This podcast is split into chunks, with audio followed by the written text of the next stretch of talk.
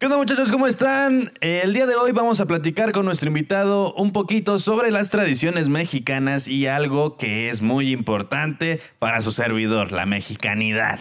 Exactamente de eso y también nos va a contar sobre algunas historias que involucran a chaneques, a un momento muy específico en donde él tuvo que luchar por su propia vida y mantenerse con vida y no específicamente con el plano físico, ya lo estarán viendo ustedes, pero si son sensibles a alguno de estos temas te recomiendo que no lo veas o te lo saltes. También recuerda que no estamos tratando de tachar ninguna creencia, ninguna religión y ninguno de los pensamientos ajenos de lo que nosotros estamos platicando.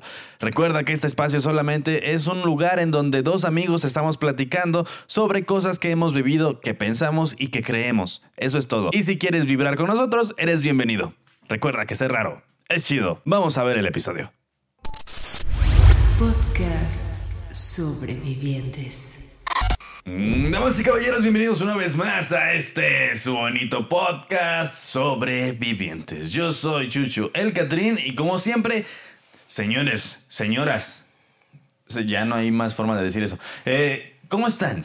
Quiero que me lo dejen aquí en los comentarios porque yo sé que ustedes últimamente están como muy nerviosos, quieren muchas cosas y me escriben en mis redes sociales, ahí arroba chucho Catrín en Instagram, para pedirme muchas cosas, pero poco a poco, sean pacientes.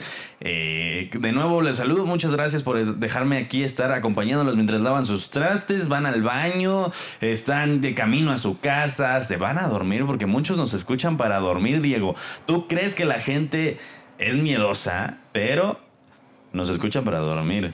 Hay gente que nos escucha para dormir. Esto lo escucha para dormir. Y mis respetos a esas personas. Pero bueno, muchachos, el día de hoy eh, voy, a, voy a hacer una mención especial porque estamos prontos a ir a hacer una expedición con Dan Osorio. Entonces, Estén muy al pendientes y si ustedes tienen el contacto de alguien que nos pueda dar el permiso de entrar a grabar alguna expedición, escríbanme ahí a, mi Instagram, por favor. Pero bueno, dejemos eso para otro lado. Y el día de hoy les voy a presentar a una persona muy especial que llegó de manera maravillosa y mágica a, mis manos, a mi conocimiento, eh, Javier Yamautsin. ¿Cómo estás? Hola Chicho, hola, hola, saludos a todos. Pues mira, muy agradecido y emocionado por la invitación. ya esta la habíamos pospuesto un poquito, pero pues las fechas se cumplen. Y hoy es el día, pues que bueno, hoy es un bonito día, incluso para morir es un buen día. si escogiera alguno sería... Sería este. Sería este día, ¿no? Bien interesante. Este, pero hoy, ¿qué crees que quiero morir en una parte más simbólica, ¿no? Ok. En de dejar, en de dejar atrás lo que ya no es mío, lo que no me, lo que no me va a aportar nada, ¿no? Esa parte claro. Hoy me dejo fluir, quiero mantenerme en esa, en ese, en esa pequeña línea de, de felicidad en la que tratamos todo el tiempo de, de, regresar y regresar, nos sacan y regresamos a toda costa. Quiero mantenerme ahí en ese estado de, de, de paz, de tranquilidad. Y, y, cosas como estas, el poder compartirle a la gente algo que tú viviste, ¿no? Que hasta incluso tú lo consideras extraño o fuera de, y, que terminas por no contarlo porque a la gente a veces ni le interesa o no, o no le da el valor. O, claro. O te juzgan loco. Exactamente. sí, sí, te meten a esa parte de, de, que te fumaste algo, ¿no? Te, voy a contar aquí eh, rápidamente, perdón por interrumpirte. Este espacio, la gente, la comunidad ya lo bautizó como el hogar de los raros. Ah, Porque muchos de nosotros hemos crecido diciendo, no, ese güey es bien raro. o sea, nos, nos, han, nos han, la señal, nos han señalado como justamente eso, como ese brother es bien raro. Pues ser raro es chido, que justamente es el eslogan de este lugar. sí, eh, sí, precisamente eso, ¿no? Hay gente que te nota raro, te nota diferente y tú tiendes a aislarte o a tomar tus cosas, a vivirlas tú porque la gente no, no comparte de esa manera, ¿no? Vives así, eres feliz con eso.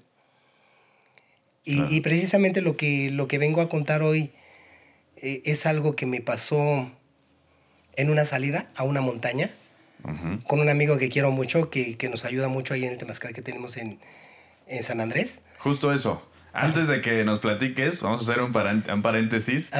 ¿Nos puedes dar un resumen ejecutivo de quién eres, qué haces, a qué te dedicas? Porque la gente seguramente, o sea, digo, tu atuendo no es algo que ven todos los días. Y eso que no traes el chido. Sí, sí, sí. Entonces, ¿quieres contarnos un poco que- unas, unas credenciales básicas de quién eres? Bueno, yo soy Javier Yamautzi Nocelotecutli. Eh, Yo soy danzante de mexicanidad, soy guía de un temazcal y de un calpuli. Eh, en el camino de mexicanidad ya llevo aproximadamente 25 años. Establecido en un temazcal que se llama Huitzilopochtli-Mexi. Es un proyecto que, que nació de una idea muy bonita, impulsado por diferentes personas, y entre ellas un abuelo al que quiero mucho y con el que viví y aprendí muchas cosas, que es el abuelo Miguel Romero Cualchachihuit en la mexicanidad. Él era, él era huichol, fue Mr. Querétaro. Con él tuve la mayor parte del aprendizaje de lo que conozco ahora como, como medicina tradicional. Eh, he estado en diferentes foros, en diferentes estados compartiendo la medicina de Temazcal, experiencias, algunos cursos, herbolaria, eh, todo lo que tiene que ver con la parte del curarte a través de plantas y energías. He caminado más de 25 años con muchas personas y, y hoy me toca estar aquí. Aquí he hecho mil cosas en mi vida. También fui bailarín. Eh, Emma Pulido fue mi maestra Órale. algunos años. Cosío, Germain. Y llegó un punto donde el trabajo que, que continué haciendo ya no me permitía con ese sueño. No lo tuve que abandonar, pero sí quería de alguna manera regresar a la danza, a la danza de mexicanidad. Y es lo que he hecho, soy danzante, me gusta llevar mis pasos a todos lados. He danzado en todos los lugares posibles, en montañas, en, incluso en el volcán de, de Toluca, en el Xinantecatl. Eh, ahí en, adentro en las lagunas es una energía, en la, en la basílica me ha tocado danzar y en diferentes estados. Y de, de la próxima salida, la más cercana que tenemos, es en diciembre a Manzanillo, con los hermanos de Xochipilhuacán, la danza Yolilistli Nastlan. Y a las siguientes dos semanas, de la segunda semana de diciembre, es en, en Acapulco con el jefe Acopatzin. Esperamos ya acompañarlo también en su danza. Y a donde nos hacen invitación, eh, todos los compadres que, que nos piden este, les acompañemos a, a, sus danzas o que ellos nos visitan a nuestros aniversarios o a nuestras danzas, a, así es, debe ser una reciprocidad. Ellos vienen y tú vas y les acompañan. Hay, una hermanita que llegó de una manera muy, muy bonita que se llama eh, Tepeyolotzin. Ella tiene su temazcal en Tecamac, vino a nuestro aniversario, llegó, se presentó con nosotros y nos hizo la invitación. Pues hay que ir, hay que ir wow. allá a ayudarle, claro. a, a, darle fuerza a su rezo. Y, y, eh, y, y dentro de ese rezo eh, vas conociendo a más gente, ¿no? Es así como es un petate que se va tejiendo con tantas personas. Hay, hay mucha gente que, que, nos escucha de otros países, entonces quisieras explicarles qué es una danza, o sea, qué es lo que, o sea, yo sé muy bien, de hecho justamente ahorita estoy pensando en, porfa, déjanos acompañarte en diciembre a la okay. danza ah, o por en, favor, o, por para favor. ir a grabar un mexicultismo de eso, sí, estaría sí, increíble. Sí, sí, se pone increíble esa danza, es en, en el centro de Manzanillo, ahí frente al mar, donde está el Marlin. Es una danza de más de 400 danzantes. ¡Wow! La danza eh, aquí en el México antiguo, en las culturas originales, era algo que ya se hacía. La danza era para todos los aspectos de vida, para la lluvia, para la tierra, para el viento. Danzas muy simbólicas como la de Miquiscli, que es precisamente a la muerte. Eh, el danzar con esa energía es... Yo, yo he, he estado en lugares emblemáticos como en Teotihuacán, aquí, en, aquí cerca, en, con el pueblo Tenoch, aquí en el centro de la CDMX, en, en Malinalco, en Tepoztlán, eh, en lugares donde hay vestigios, en Querétaro. Y, y el danzar a la tierra es, una conexión, es electricidad, es, es el danzar en el mismo lugar que danzaron nuestros abuelos, nuestros antepasados, respirando ese mismo aire llega un punto donde tú ya ignoras a toda la gente o todo el alrededor, simplemente estás inmerso en esa conexión eh, persona-tierra, persona-elemento. Eh, es, es un simbolismo que, que, ha caracterizado aquí el México antiguo.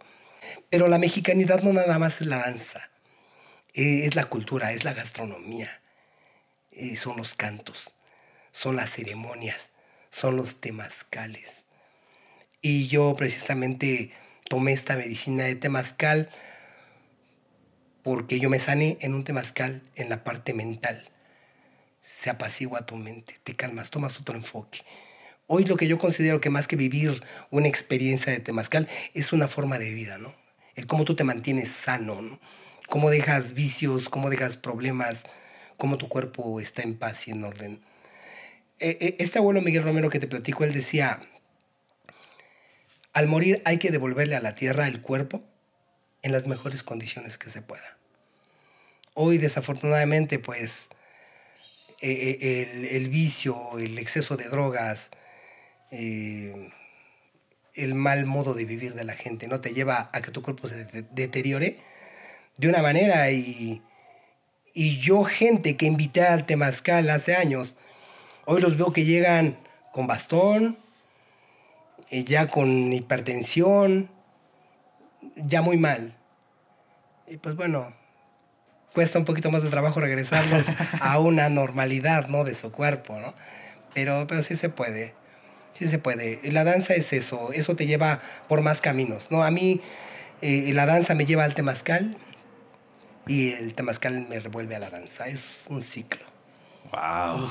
Oye, es, es, magia pura. O sea, sí, sí, por favor, déjenos acompañarte para hacer un episodio de mexicultismo porque siento que este rollo es eh, mucho, muchísimo más amplio y hay cosas y hay, o sea, creo que podemos hacer un episodio específicamente solo de eso. Sí, y estaría increíble. Ya, que gusta eso, este, pues yo pues muy contento y y ya más, pues si se puede al final, pues ya les hago la invitación para que nos acompañen ahí en el en nuestro espacio, que vivan la experiencia. Es un total, un lugar que, tratamos de que la mexicanidad se siga ahí conservando. No le mezclamos absolutamente nada. Sí escuchamos a las personas que llevan otros, que nos comparten algo, o un canto, o un rezo, pero una palabra. Pero el lugar lo tratamos de mantener, porque es lo de nosotros. Ya nos pasó, le abrimos la puerta a lo que no era de nosotros y, y terminaron apropiándose. Hoy tristemente sigue pasándonos eso. Yo veo otros hermanos que siguen mezclando, mezclando con hinduismo, con... Ángeles y todo eso. Eh, sí, No, no tiene nada que ver. Yo, yo, yo respeto cada forma a, lo que le den el respeto, ¿no? Cada quien tiene... Yo, y yo es más, ni intento hacerles cambiar, ¿no? Yo cambié por mí mismo. A mí nadie me cambió. Y, y llegaron cristianos y llegaron... Conozco personas budistas y, y intentaron no, no, por más que me digan. Si mis mismos amigos que eran, que les gustaba el pachequismo y el alcohol, este, no me pudieron cambiar, pues yo creo que otra cosa no. No, no, no. Me centré desde que este, eso lo tenía yo por, por ideología. Abandoné muchas cosas que mis papás me, me, me aconsejaron y me guiaron, pero las abandoné por la parte del documentarme de vivir la experiencia, de entenderlo, ¿no? No es que yo haya sido rebelde y diga en el gesto, no, voy en contra, no, no, no, no. Este, respeto y agradezco. Por una decisión empírica. Te empiezas a hacer tus propias ideas, y empiezas a reconocer lo que más te vibra y, y eso no significa que esté mal. O que hayas renegado de tus inicios. Sí, claro que sí. Fue ignorante mucho tiempo. Eh, y, y sí, lo, lo, digo abiertamente. Ignorante de muchas formas y de, lo, y de la cultura incluso de aquí de la mexicanidad, porque desde la escuela te marcan y te dicen que lo europeo es lo mejor, y no es verdad. No, no, aquí nuestros abuelos en la cuestión de, de arqueología, de arquitectura, de medicina, de herbolaria, derechos humanos, incluso educación, aquí los abuelos eso ya lo tenían todo. Claro. Pero desafortunadamente por la misma ignorancia de ellos, el creer que las personas siempre llegan o se te acercan con buena intención, pero no, no es así. Son muy pocas las que de verdad este, yo les pongo un ejemplo. El día que, que vayas a hacer una fiesta, déjame invitar a, yo a tus invitados y yo les voy a mandar un, mensaje que, pues que tienes problemas, que estás en peligro, ¿no? Sí, sí, sí. Y con los que lleguen, festeja con ellos. Con ellos sí debes de festejar, ¿no? Porque no toda la gente está contigo porque te aprecia. Claro. Muchos tratan de llevarse siempre alguna ventaja o algo. Y, y las amistades no, no nos escogen así, ¿no? Yo creo que la gran energía, porque creo en una gran energía, algo, algo de más poder, algo que, que generó vida, algo que está aquí presente en todo, ¿no? No, no, el no, no estar preocupándome en quedar bien con algún Dios que, que yo desconozco, no. Yo sé que hay una gran energía y a la cual le debo el respeto y incluso el estar aquí, ¿no? El que me tenga con salud y que me lleve por buen, buen camino, no desviarme, no, no engañar a la gente incluso. Y muchos me han dicho, ah, es que es pobre porque quieres. Yo creo que em, si no me toca, ¿no? Esa parte, soy rico en otros aspectos, ¿no? Soy rico porque tengo buenas amistades, porque a mi alrededor hay gente que me aprecia y que me quiere. En esa parte soy rico. El tener salud, el poderme despertar cada día. Hay gente que ya no tiene la oportunidad de despertar. Claro. Y yo por lo menos despierto y agradezco, ¿no? Por un día más. Y así me la llevo, un día, un día a la vez, pero trato de, de sacarle el mejor provecho, del estar siempre contento, de, de estar en paz. Hubo días, sí, no creas, mm, malvibrosos, tristes, y de todo te pasa, ¿no? Pero pues ahora sí que ya en el transcurso del día dependerá de tu mentalidad, Claro. cómo lo quieras vivir el día, ¿no? Sí, hay, hay una, hay una. Hay una frase que de una, de un rapero que me gusta mucho, que es Molas de Gallo, que justamente dice eso. Es que tú dices que los lunes te dan flojera. Ujú. Pues en realidad todos los días son buenos. Es tu vida la Sí. que está culera. O sea. Sí, sí la, la- la vida es maravillosa, los días son maravillosos, nosotros. Sí, nosotros nosotros hacemos feos, exacto, ¿no? Hay exacto. que saber hasta apreciar un día lluvioso, porque te da para que te quedes a disfrutar o te quieras salir a mojar, o sea, es- Claro. el día es un día normal. O sea, si el día pudiera decirte, pues hoy me toca a mí venir, ¿no? Este, si lo quieres pasar mal, pues ya es decisión tuya. Eso sí, es que sí, justamente hablaba hace poquito con una persona sobre eso. Eh, nos apropiamos tanto y nos tomamos todo tan personal que de repente cosas que no existen te están perturbando en cosas que sí, son, sí existen, ¿sabes? O sea, en, en sentido de, es que fulanito ya dijo tal cosa de mí. Y, o sea, Sí, sí, ¿te sí, quitó tu comida? No. ¿Te quitó tu casa? No. ¿Te quitó tus papás? No. ¿Te quitó las personas que amas? No. Entonces, o sea, no tiene, nos tomamos cosas en el mundo físico Te lo tomas en donde personal. no están. Sí, no, claro. no, no. Hay que saber lo que te decía, hay que entender ese, ese bello arte de ignorar, ¿no? Eso, eso. Es de que ignorar, eso de, es. de- de tomarte tus pastillitas de me vale y, y, y fluir, ¿no? Escuchar a la gente, porque es válido, es válido escucharles, porque de alguna manera la gente busca, ¿no? Con quién poder desahogar algo que le pasa. Y si tú puedes escucharles, este, pues escúchalos. Solo no te quedes con eso, ¿no? Ya lo escuchaste, si le puedes dar un consejo, qué bueno, y si no, el simple hecho de escucharlo ya le ayudó bastante al día. Así es, este. Sí, sí, sí. Oye, antes de que nos cuentes tu, tu primera historia, quiero hacer este paréntesis porque me acabo de dar cuenta que pasó, o sea, que está pasando algo que, que es increíble, pero bueno. Eh, yo necesitaba una forma de que el Catrín, bueno, de, de demostrar a la gente la pasión que yo siento. Yo también crecí en el folclore de México, o sea, súper bailables todo el tiempo. Mm. ¿Por qué? Porque mi, mi hermana es licenciada en folclore, en danza folclórica, y todo el tiempo crecí entre grupos de folclore. Me gusta mucho bailar. eh, y yo siempre sentía esa. eh, Esas hormiguitas cuando escuchas el ti, ti, ti. O sea, primero, en primero cuando escuchas algo que Ajá. tiene que dices, aquí, es aquí, aquí está la magia. Entonces, por eso creé al, al Catrín. Porque yo quería esa magia que yo sentía, enseñársela a la gente, sacarla de ahí. Y últimamente estaba pensando en eso, en cómo hago para volver a encontrar ese punto de la razón de existir del Catrín. Y llegaste aquí. O sea, ¿Sabes? Sí. Eso, es, eso es increíble. O sea, justamente esa, esa, esa magia de mexicanidad que, de la que hablas tú es como de eso, eso, eso es lo que necesitaba. Pues mira, Chucho, nada es una casualidad. Más bien causalidades, ¿no? Todo Claro. ocurre por alguna razón.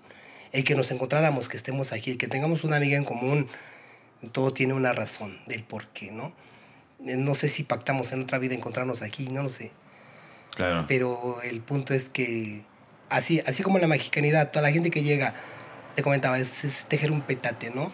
Tú ya ahorita en la parte de lo que yo hago, en lo que vivo o como amistad, se teje otro hilo más en ese petate, con todos sus colores, cada quien con sus formas, eh, vas adornando ese petate. Claro. Y a- así es la mexicanidad, es una hermandad, así era antes. Hoy desafortunadamente los cuando llegaron los europeos ellos pusieron unas fronteras, pero las fronteras eran mentales. Y, y- y hoy día, con tristeza, veo que la gente se sigue separando, o mismas familias, ¿no? se siguen separando de esa manera por, por ponerse sus mismas fronteras. Y, y no es así, ¿no? Tú te haces expectativas de una gente y cuando llegas a saludar a esa gente te das cuenta de que no. Son completamente Yo a mí me diferentes. lo han dicho abiertamente en la danza, tú me caías bien gordo. Sí, pero ¿por qué? No es que te querías mucho, no, es que yo Siempre trato, igual. trato de, de- de pararme derecho porque este, mi papá siempre decía, párate derecho. Y trato de pararme derecho. Y el que tú te pares derecho simplemente eso proyecta en ti seguridad.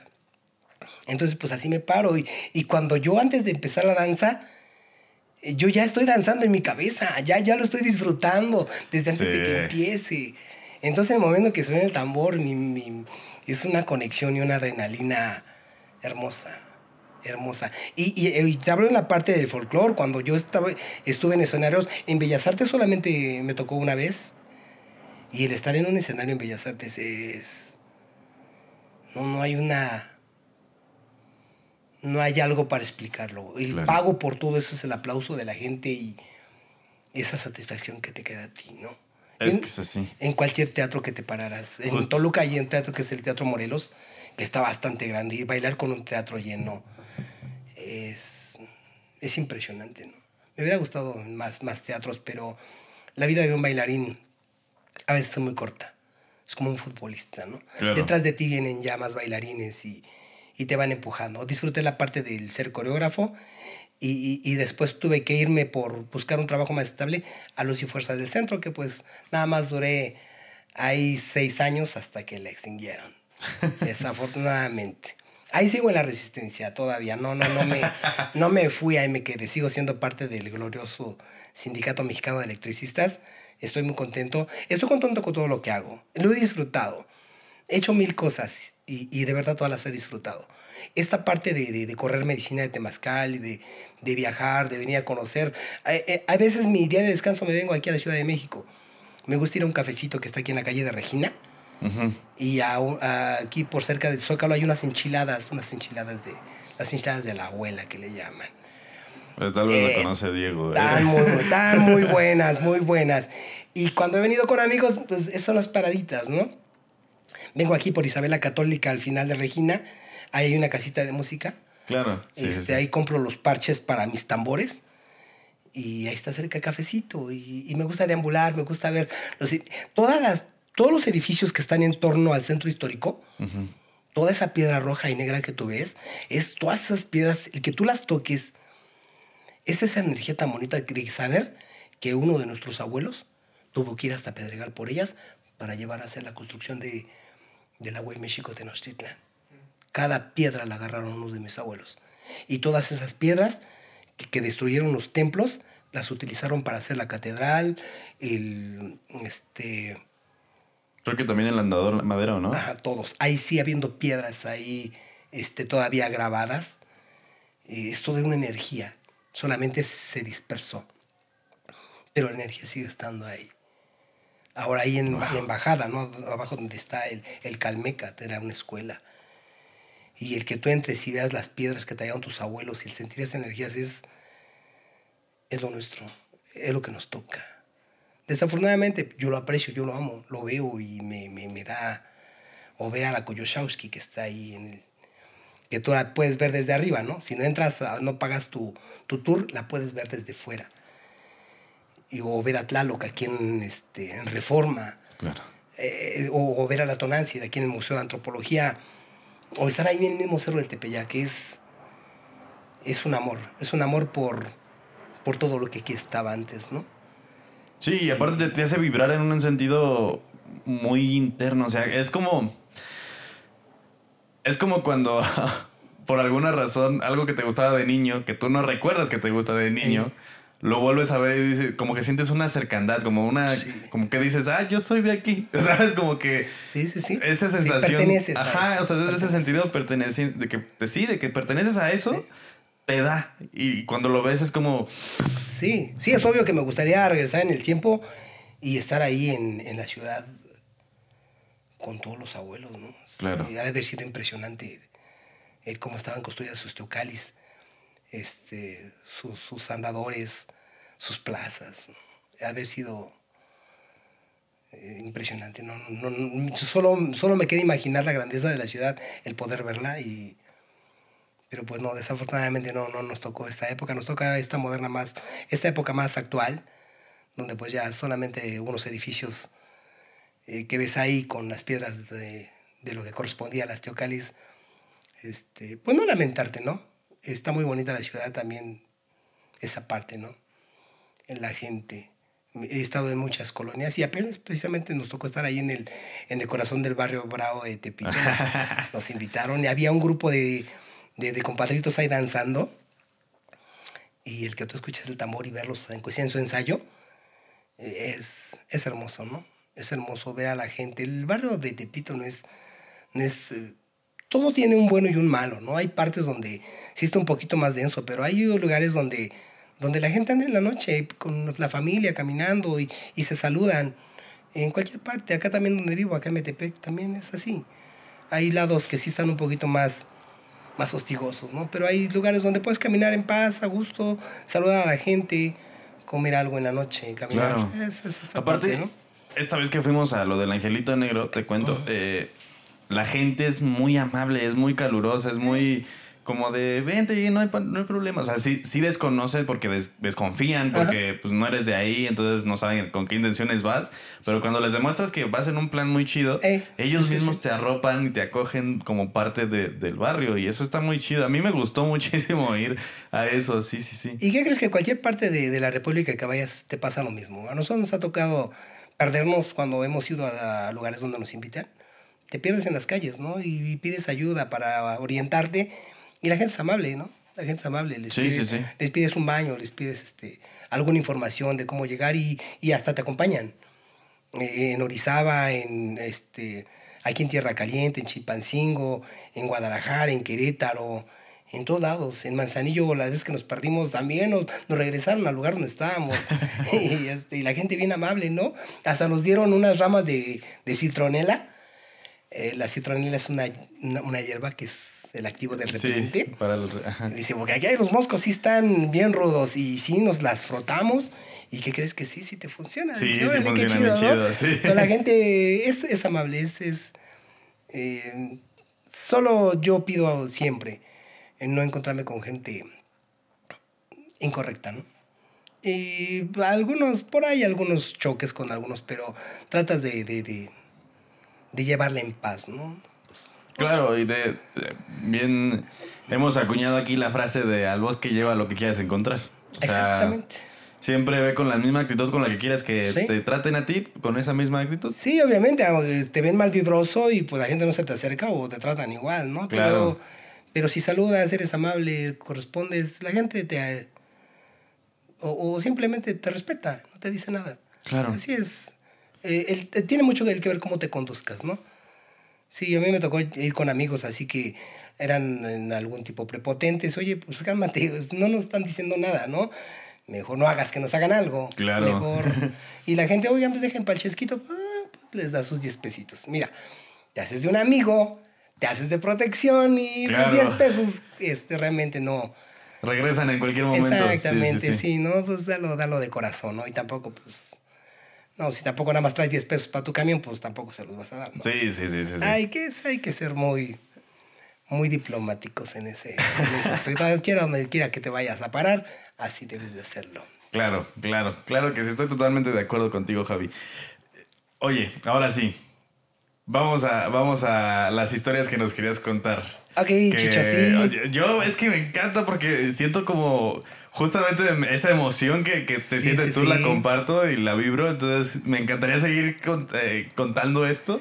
Pero creo que pues. podemos dejarlo para el mexicultismo y Cuando estaría guste, con mucho gusto. Este, pues sí, mira, ah, eh, quiero contarles una historia que me pasó exactamente en el 2020, en el mes de octubre, de perdón, agosto. Agosto, me acuerdo, agosto. agosto, época de lluvias. Eh, yo allí en Toluca, en Toluca conocí en el Temazcal del Agüero Miguel Romero a un personaje muy interesante, un amigo ahora, se llama Giulio.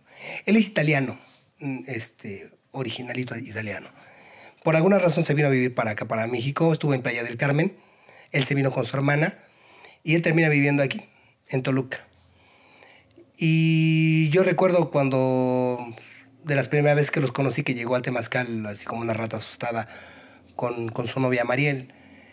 Y buenas personas, bien, bien abiertos a todo lo que, que pudieran conocer, aprender, disfrutar. Este amigo Julio es muy amante de las caminatas en la montaña.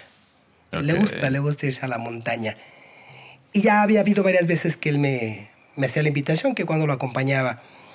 Por fin se dio el día, digo, ¿por qué te acompaño? Yo ya había ido con él a la montaña como unas 10 veces. Pero esta ocurrió en el 2000, algo muy extraño. Muy extraño que hoy todavía yo... a- a- si él no me lo no me lo entendía cómo se lo estaba platicando, ¿no? él no, no daba crédito a eso, ¿no? Y cuando alguien no le da crédito a tu historia, pues terminas como que dejándotela para ti, Sí, claro. ¿no? Bueno, nos fuimos hacia la parte de Amanalco de Becerra. Son unos cerros muy bonitos, muy exuberantes, muy densos. Están cerca de Valle de Bravo. Dejamos la camioneta al pie de la carretera. No es de que me guste mucho andar de abandon- abandonando mi camioneta por donde sea. Las dejamos ahí cerca de un módulo de policía porque hay unas vallas que impiden el paso a la montaña. Claro. Porque ha habido eh, lo que nos poco que nos contaron ahí es que había- habían encontrado ya a, a- a personas muertas. Ok, sí. Y de alguna manera, pues ellos se protegen impidiendo el paso, por lo menos, de vehículos. Pues dejamos la camioneta ahí, al pie de la carretera. Y empezamos nuestra caminata. Es salir temprano a las 6 de la mañana, pasar a echarnos el tamalito, y ya paramos por ahí, ya llevamos... Yo siempre llevo en mi mochila este, manzanitas, fruta, platanitos, agüita, unos cerillos, y, y es lo que llevo siempre, y unos inciensos eh, para poder hacer una ofrenda. Siempre que llegamos a la montaña, al pie de la montaña, eh, eh, en, en esta ocasión caminamos todavía como un kilómetro, más o menos, porque hay casas todavía. A llegar al pie de la montaña, se ve exactamente cómo empieza ya la, el vallecito para empezar a subir a la montaña. Nos detuvimos allí en un, en un espacio de pasto muy bonito, muy tranquilo, se veía bien padre, estaba muy soleado. Hicimos nuestra, este, nuestra ofrendita ahí, le pedimos a los rumbos, a la tierra que nos permitiera el avanzar a- a- al bosque, eh, porque íbamos a juntar hongos. Ese es el principal propósito. Eh, el junta hongos y yo voy quitando de los árboles la resina que luego uso como copalito. Y hicimos la ofrendita bien bonito. Yo dejé unas florecitas y un platanito. Ahí se lo dejé. Pero yo llevaba más fruta en mi mochila porque pues, tú te metes Sí, a- claro. al bosque y luego pues ahí el hambre te pega y pues Sí. ahí le vas pellizcando, ¿no? Y tu agüita. Se baja el azúcar. Exacto. Fíjate que de las otras ocasiones que habíamos ido a los bosques, mi miedo principal era perderme, porque él se orienta más, porque él ya tiene más experiencia, ha ido más veces. Pero yo no, mi brújula como que me falla un poquito más, ¿no? Sí, sí hago bien de orientarme ori- eh, oriente, poniente, norte, sur. Pero en cómo están diseñadas las montañas, si no llevas brújula, sí te pierdes. Sí, claro. Sí, sí, sí, no sí, sí, sabes. sí, se te mueve. Sí.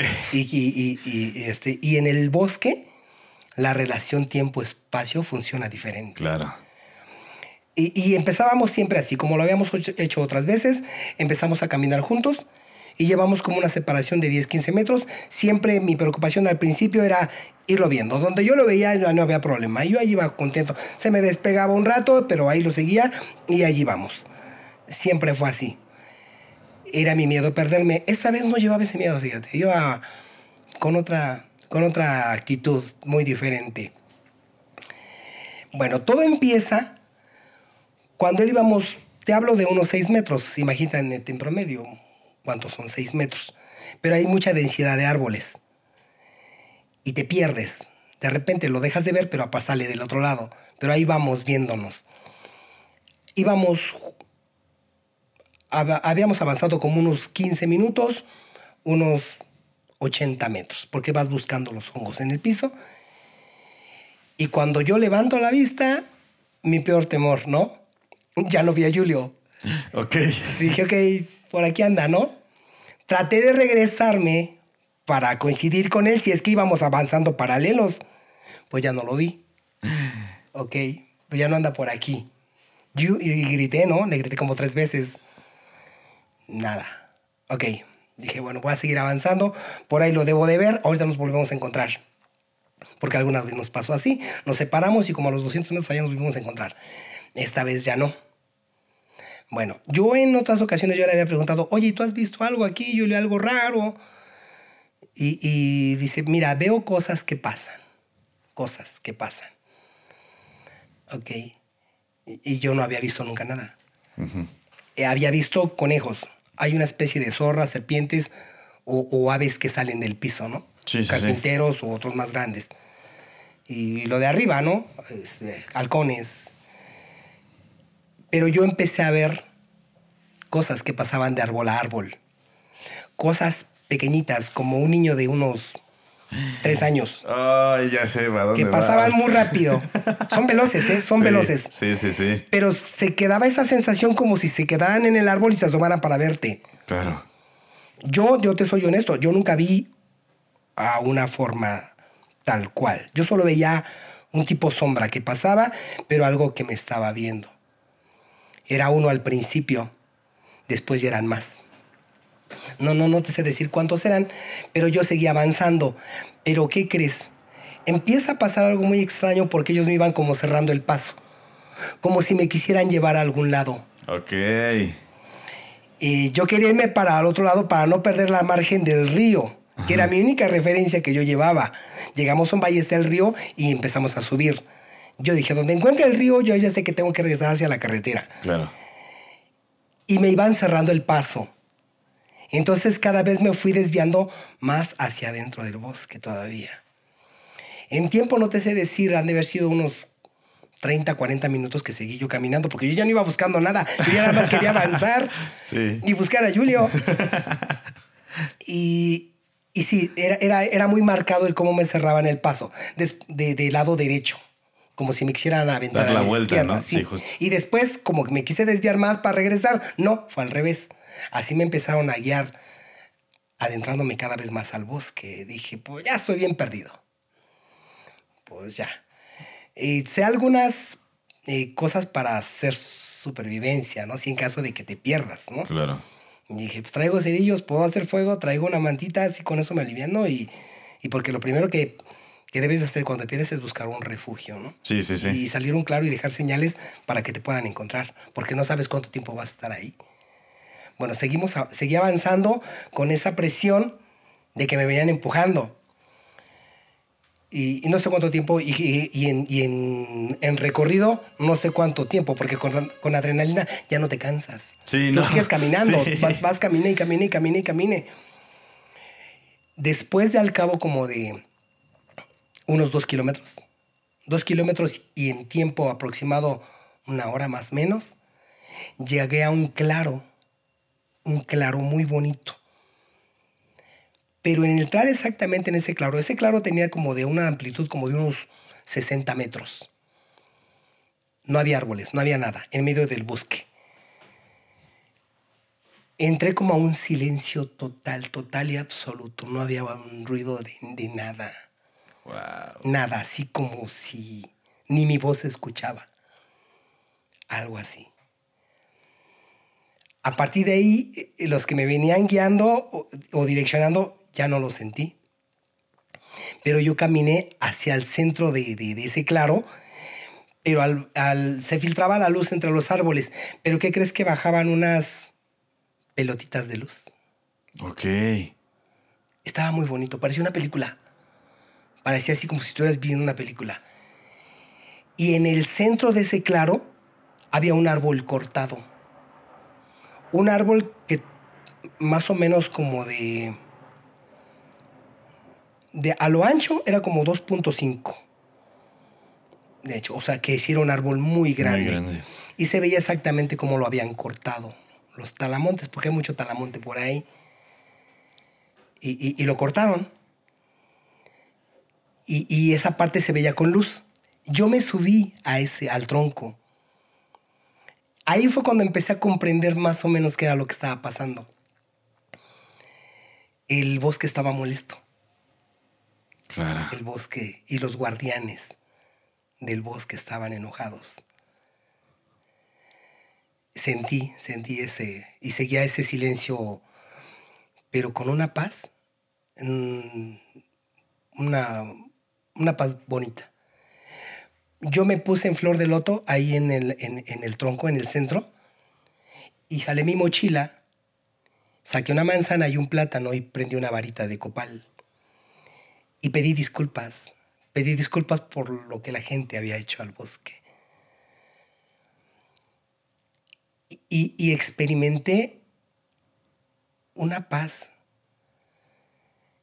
Ahí fue cuando yo ya había entrado en el estado de ataraxia otras veces, pero ahí fue como más marcada. ¿Qué es el es- estado de ataraxia? La ataraxia es el punto de relajación más alto que pueda tener una persona pre- previo a morir. Wow. Eso es lo que experimenta la gente antes de morir. Cuando ya no hay miedo, cuando ya no hay preocupación, cuando estás en paz. Y yo decía en ese punto, puedo morirme ahorita y no me importa nada. Te puedes ir. Te puedes ir en paz, ¿no? Sí, sí, sí. Al principio que me pasaba eso me daba miedo. Después ya no. Pero ahí entré automático en ese estado de ataraxia. No sé cuánto tiempo estuve ahí. Mm. Perdón. Ha de haber sido como una media hora, 40 minutos que estuve ahí en una paz total. Y yo ya no me quería ir. Ya no me quería ir. Así literal, yo ya no me quería levantar de ahí. Estaba tan a gusto. Wow. Pero tenemos un cerebro primitivo, el que nos mantiene con vida. Por eso cuando alguien llega bien borracho a su casa hasta atrás que no acuerda nada, eh, tu cerebro primitivo, en la, que está en la base del cerebro, es el que te protege. Es el último, el último remanso de, de- de- de conciencia que te queda ahí. Es el que te lleva a tu casa. Claro, Pues, el, el- Es- el es eso. automático, Es digamos. exactamente sí, eso. sí, sí. Ahí escuché una vocecita que me dijo, no, espérate, acuérdate que estás perdido y te tienes que regresar. Eso me sacó del estado en el que estaba, porque yo ya estaba en paz y yo no me quería regresar. Entonces, mira, estas, estos, estos entes que yo este, veía, en la cultura de mexicanidad se les llama chaneques. Claro. Los chaneques son formas. Yo veía formas pequeñitas, nunca, nunca vi uno, ¿eh? Hasta que ya vi fotos. Y sí, sí, es precisamente lo que me estaba guiando ahí, ¿no? Los chaneques pueden ser muy territoriales, eh, muy malos o muy bondadosos. Depende cómo sientan, en qué, en qué, en- ¿Qué vibra vayas? Exactamente, cómo vayas, ¿no? Y, y entendieron, yo creo, ¿no? Que, que pedí el respeto ahí, pedí el, el perdón y pedí el permiso para poder estar ahí. A partir de, ya- de ahí yo ya no sentí ninguno, yo ya no volví a ver a ninguno más.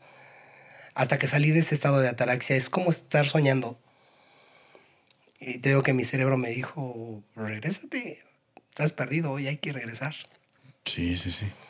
salgo de ahí, de ese círculo, de ese claro, exactamente pasando los últimos árboles, empiezo a escuchar los pájaros. Wow. Otra vez el sonido regresó, Sí, sí, sí. como una zona de silencio era. Justamente como una zona aparte, ¿no? Como de la Exacto, realidad. como aislado. Ajá. Entonces, a partir de ahí dije, pues la neta, no sé para dónde voy.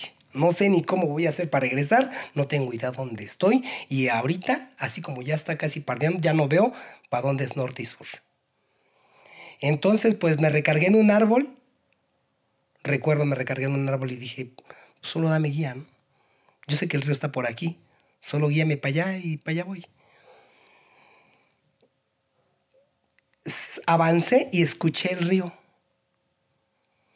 pero escuchas el río y sientes que está como a unos 50 metros. Sí. No, no. Yo seguí caminando y caminando y caminando, escuchando el río, pero el río resulta que estaba como a más de un kilómetro de distancia. Wow. Pero yo escuchaba Sí, el sí, río. sí. Dije, bueno, si viene, yo iba hacia donde estaba el sonido, a menos que el río diera vuelta, pero no, el río venía de arriba, de la montaña. Pues seguí caminando hasta encontrar el río. Yo vi el río y, y descansé, dije, ya no estoy perdido. Este río me tiene que llevar hasta la parte de allá abajo donde empecé mi caminata. Claro.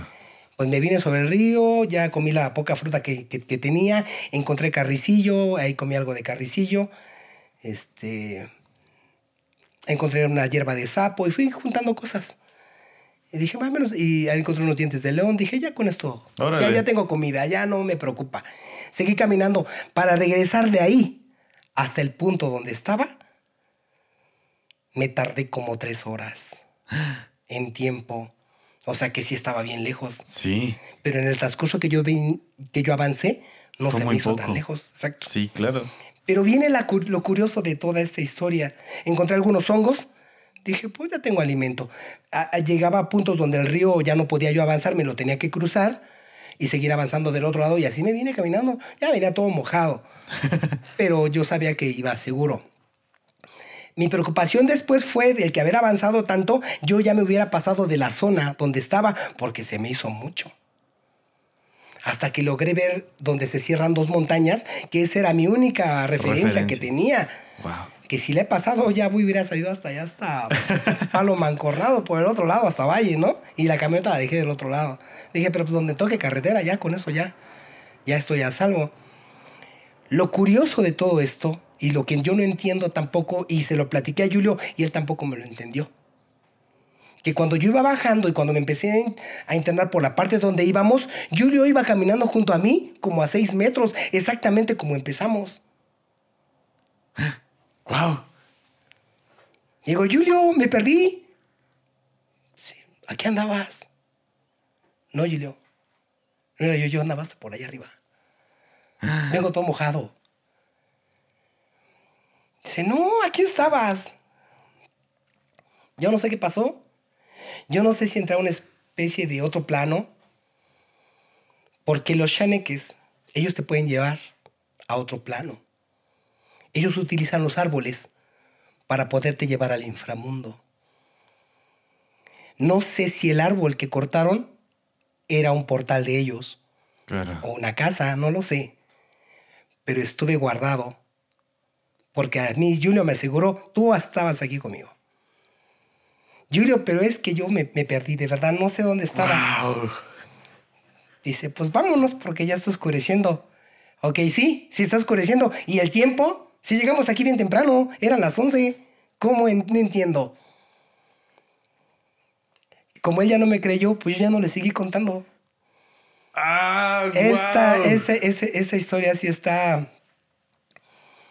Así fue. Wow. Mi, mi peor temor en entrar al bosque era perderme. Y esta vez que me perdí fue para vivir esta experiencia. Cuando ya íbamos para salir, me volteé, le agradecí al bosque, le agradecí a la naturaleza, le agradecí a la tierra por haberme regresado. Porque pasa por tu mente el que ya no regreses, el que te pase algo. Hay gente que ya no sale del bosque. Sí, claro. Y que jamás los encuentran. Y, y jamás los encuentran. Este, y pues agradecí por regresar. Salimos y cuando salimos a la carretera ya había unas patrullas ahí junto a la camioneta. Y, este, ¿es de ustedes la camioneta? Pues sí, es de nosotros. Fuimos a juntar hongos. Normalmente en una caminata o Julio saca una media canasta de hongos. Eso llevaba como unos cuatro. Y los dos que yo le di. o sea, yo me pongo en un en otro parámetro. ¿Quién se perdió? ¿Se perdió Julio? ¿A él se le detuvo el tiempo a él o a mí? Entonces, ¿dónde estuviste tú, Julio? Claro. ¿Qué tanto caminaste tú y qué tanto caminé yo para volverte a encontrar exactamente como te separaste de mí Y con muy pocos hongos. a esa distancia? Entonces, Wow. eh, hasta hoy día todavía hay lagunitas que, que no me quedan, no las conecto. No las conecto, ¿cómo puedo? Si vuelvo a regresar a ese cerro, pues trataré de buscar el lugar, no sé si lo encuentre. Trataré de buscar ese mismo lugar porque me fueron llevando. El tronco. Ajá, sí, a llegar a ese lugar, darle otra ofrenda, porque tú entras al bosque y ves lo mismo, ves lo mismo, los mismos árboles y, y- y crees que avanzas y no has avanzado nada. O vuelves a regresar, hemos Sí, caminado en sí, círculos. Sí, sí, sí, me ha pasado. Entonces no sé qué pasó, no sé qué pasó. Yo hasta el día de hoy me pregunto, ¿a quién se le detuvo el tiempo? ¿A Julio o a mí? Julio, él dice que él no me perdió de vista para nada. Pero mi angustia de horas y de caminar, sí, él no estaba. Él no estaba, no me lo creyó y No, y aparte, o sea, te quedaste meditando, bueno, eh, en en un, buen tiempo. Un buen tiempo. Y yo ya no me quería regresar de ahí. Estaba tan en paz. Era tan hermoso. No había sil Era un silencio. Pero un silencio bonito, ¿no? Y no sé si. Wow. Ese estado de, de ataraxia que estuve ahí es el que me decía que "Ay, quédate aquí. No sé si los chaneques pues me querían llevar o, o no sé qué pasó, pero fue, fue, fue bonito. Fue, hoy lo tengo nada más en mi cabeza porque no lo pude documentar. Y, y me quedo con esa experiencia tan bonita y se amaba al, mos- al bosque, pues lo amo más. ¿Quieres regresar? Pues sí, sí, quiero regresar otras veces. Quiero, me gusta, me gusta, te encuentras muchas cosas. Sí, sí, sí. De- Una de las cosas que también nosotros eh, convergemos todos eh, en mi grupo de amigos que nos hacemos llamar las corruptas eh, es eso. Disfrutamos muchísimo la naturaleza, ir a acampar, perdernos un ratito en el bosque. O sea, siempre hay como esa sensación de aquí no importa nada. O sea, como todo está bien. Estás tú y está el bosque y no hay más. O sea, Sí, no necesitas más. Y, y mira, me deja un aprendizaje, porque de todo aprendes. Y yo entiendo, ¿no? Para encontrarte, tienes que perderte. Tienes que perderte, claro. Y, me perdí y encontré cosas en mí que, que a partir de ese momento, créeme que los días para mí los disfruto. Trato de estar en paz, trato de estar contento, de disfrutar lo que hago. Porque si no disfrutas lo que haces, pues ahí la llevas sobreviviendo. Y a partir de este tiempo, bueno, de, esta- de este suceso, eh, te, te volvió a dar miedo perderte en el No, bosque? ya no, o ya no. Hoy, puedo- hoy incluso me puedo ir solo. Hoy incluso estoy pensando eh, eh, en ir a hacer una búsqueda de visión yo solito. Hay una tradición que hacen de búsqueda de visión unos hermanos que, que son de la danza del sol. Pero se van cinco días. Cinco días alguien los lleva, los siembra ahí, los dejan en un área como de, de unos tres metros. Y no llevas comida, no llevas agua. Estás cinco días ahí.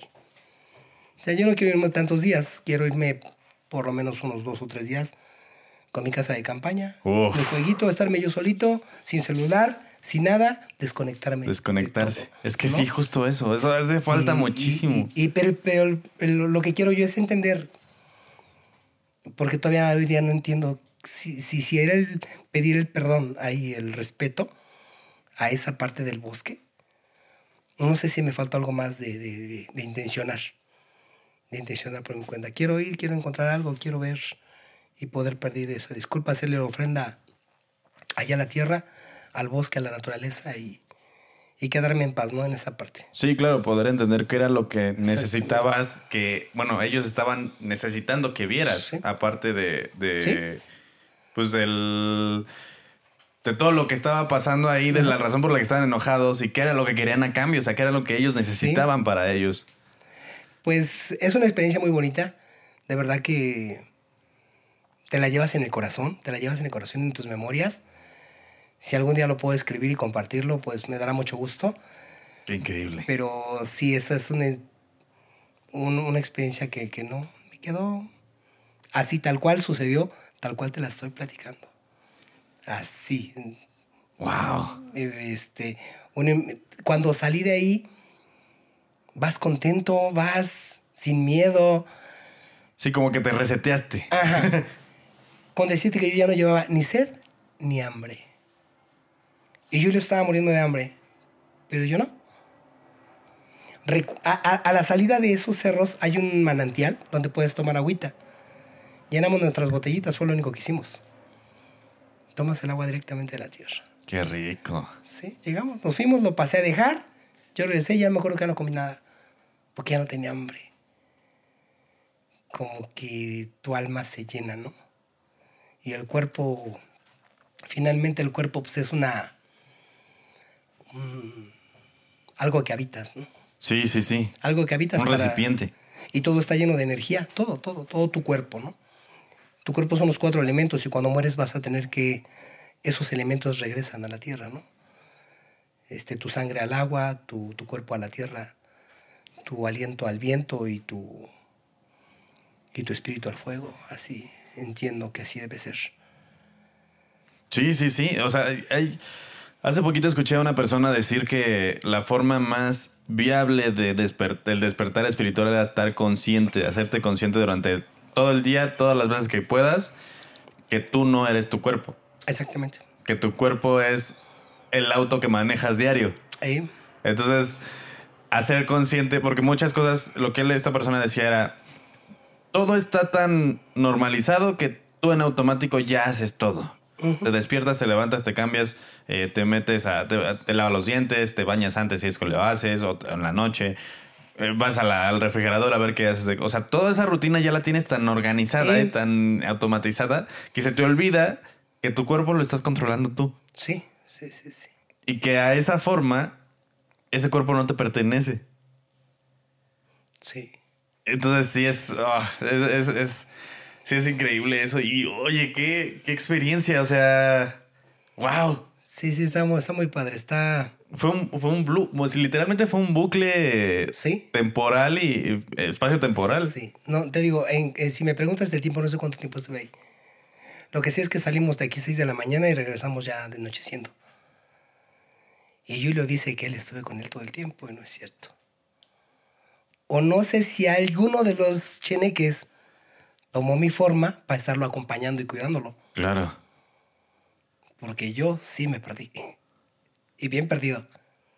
Sí, pues la diferencia de que tú venías sobre el río, venías Yo- mojado yo- y él no. el único momento que dejé de caminar fue el momento que me senté en el árbol. Y yo te digo media hora, tal vez fue más tiempo, no sé. Claro. Pero de ahí yo no dejé de caminar. Todo el tiempo estuve caminando.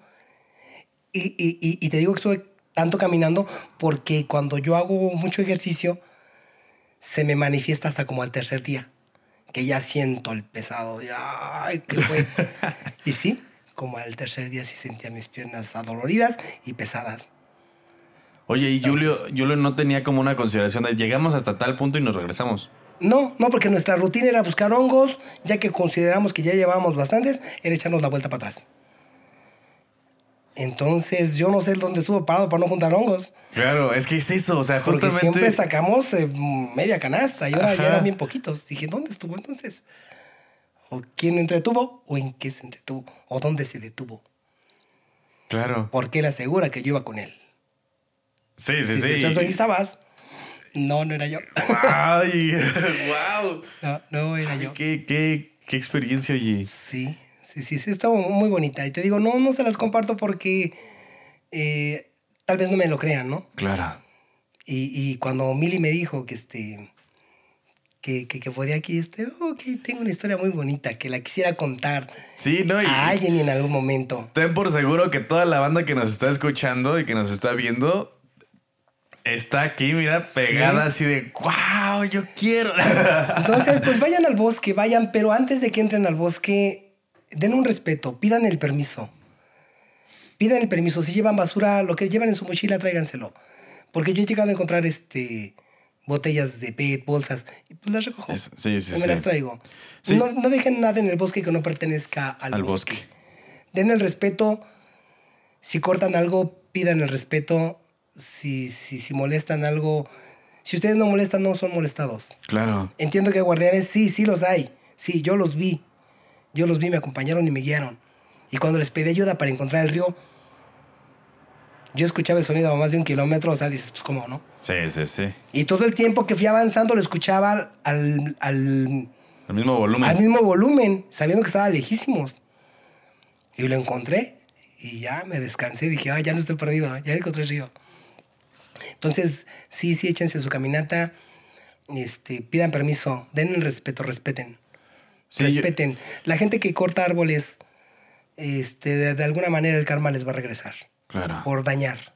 Y por aparte están te- terminando una vida. Exacto. Es algo que no son conscientes. El bosque tiene vida y, y, y nosotros nos creemos dueños, ¿no? Al cortar. No, no somos dueños. Nada nos pertenece. Nosotros somos parte de la tierra. Nosotros la necesitamos a ella, no ella a nosotros. Nosotros aquí nada más estamos depredando y maltratando y faltando respeto a todo. Y nuestros abuelos en la mexicanidad, pues no hacían eso. Respetaban toda forma de vida, a la naturaleza, a todo. Por eso es una conexión tan bonita. Hoy se ha perdido, ¿no? Caminas entre tanto asfalto, entre tanto cemento que, que te pierdes de eso, ¿no? Sí, sí, sí, claro. Sí, ya se te hace. Ajá. El caos se vuelve común. Sí. Y se te olvida el, el orden tan mágico que tiene la naturaleza y todo el flujo natural. Eh, yo siempre que voy justamente al bosque, en mi mochila llevo una bolsa Ajá. de basura para ir recogiendo cosas Sí, que justamente se que, me encuentro y que así. Porque sí, es, es bien feo que disfrutas un ratito, estás acostado, estás viendo todo y de repente caminas un momento y está horrible ahí Sí. porque a alguien se le ocurrió tirar su basura ahí. Entonces no lo hagan, muchachos. No traten de no hacerlo.